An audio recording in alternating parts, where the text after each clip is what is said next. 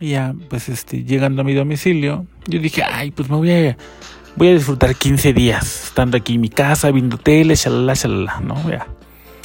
Ya se me dio el arte culinaria ese día. Decido hacer este una lasaña. Ya me preparar condimento, pruebo y me quedó bien chingón, ¿no? La, la, la pasta y todo, ¿no? Como a las 4 de la tarde que ya decido sentarme a comer y todo, pues la verdad es que yo dije, ay, no me sabe a como creí que me fuera a saber de, de inicio, ¿no? Porque, o sea, yo la sentí bien, pero la siento insípida. Pues ya la dejé a medias y ya no comí nada, me tomé un vaso de agua y seguí viendo la televisión. Eh, ese día por la tarde recibo un mensaje de una amiga, muy querida amiga. Me dice, oye Romy, vete a hacer la prueba a un centro de salud que está como a 15 minutos de, tu casa, ahí las están haciendo.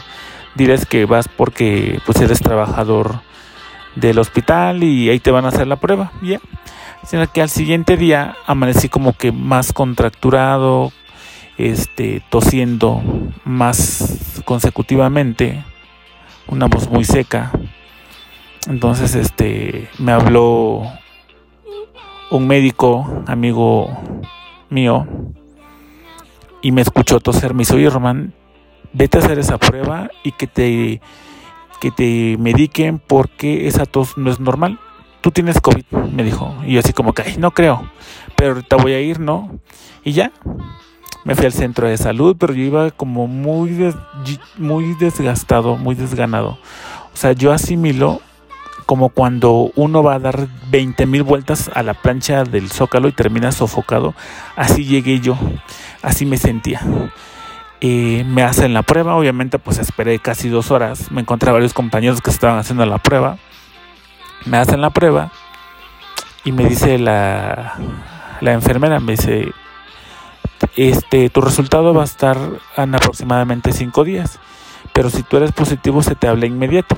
Ya me fui a mi casa, compré mi desayuno, pues obviamente como les digo, yo soy del estado de Chiapas, entonces en ese momento, pues yo me empecé a sentir un poco más mal. Obviamente publiqué en mi mis compañeros se enteraron de, de, que yo estaba enfermo porque pues lo, lo, hago público en mis redes sociales, ¿no? Entonces en ese momento pues yo estaba como muy indeciso en contárselo a mi familia porque pues no quería preocuparlos, mi mamá en Chiapas, toda mi familia en Chiapas, entonces pues ya como que le marco a mi hermana, le digo, oye Nina, te quiero comentar algo que crees que yo salí como como este probable positivo de COVID y pues muy preocupada me dijo que cómo podía ser y le dije mira no te preocupes yo me siento bien pero no quiero que le comentes nada a mamá ni nada no, ya. Pasó todo y este y, y pues ya me seguí aquí en la casa y todo.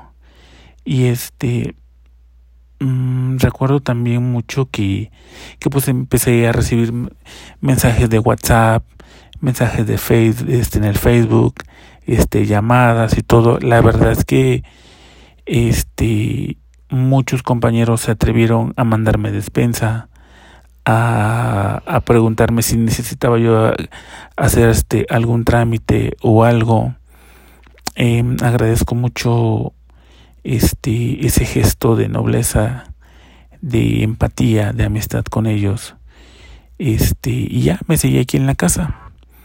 Este, recuerdo que como al tercer día me levanto así igual, sin ganas ni nada, pero ya empecé yo con temperatura. Empecé con temperatura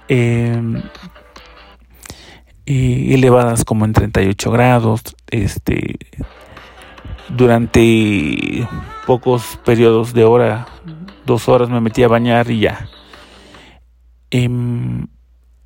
Eh, durante los días pues seguí sintiendo el apoyo de mis compañeros, mandándome despensas, que no saliera, que tratara de cuidarme. Em, y pues eh, preguntaban si era necesario que yo saliera de mi domicilio para poder este eh, hacer algún trámite o algo. Mm, y pues ya en ese momento que me empecé a poner un poquito más mal, decido hablarle a mi mamá y pues ¿por qué decido hablarle?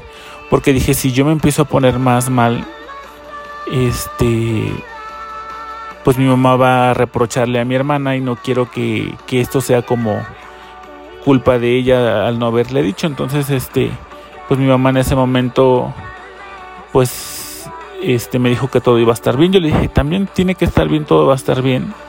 Este, y ya colgué el teléfono. Después recibo un mensaje de WhatsApp de mi cuñada en el cual me dice que mi mamá, pues, al, al colgar el, el teléfono se pone a llorar, muy sentimental, que pues yo aquí en la ciudad solo este, sin familia, sin nadie porque quien viera por mí. Entonces le dije, no te yo le mandé decir que no se preocupara, que había mucha gente buena que en ese momento me estaba apoyando.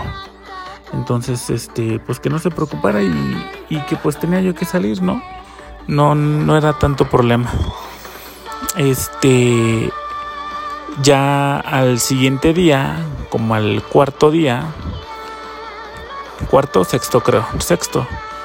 Pues ya hubo una doctora a la cual agradezco infinitamente con el corazón, la doctora Lía. Un saludo, doctora Lía.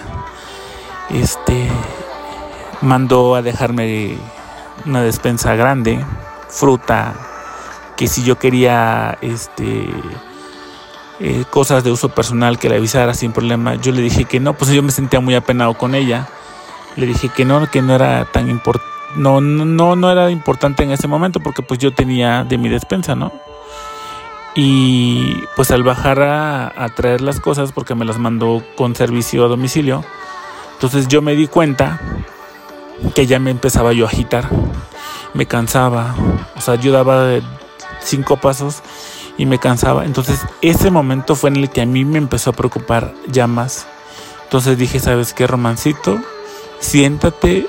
La fortuna que yo tenía en ese momento, o tengo, es que yo puedo dormir boca abajo. O sea, yo siempre he dormido boca abajo, nunca he tenido problema. Nunca he tenido problema en ese aspecto. Entonces, este, pues así fue evolucionando mi enfermedad. La verdad es que agradezco infinitamente a la gente, a Dios primero, que, que a mí, para mí no fue tan, tan grave el, el paso de mi enfermedad.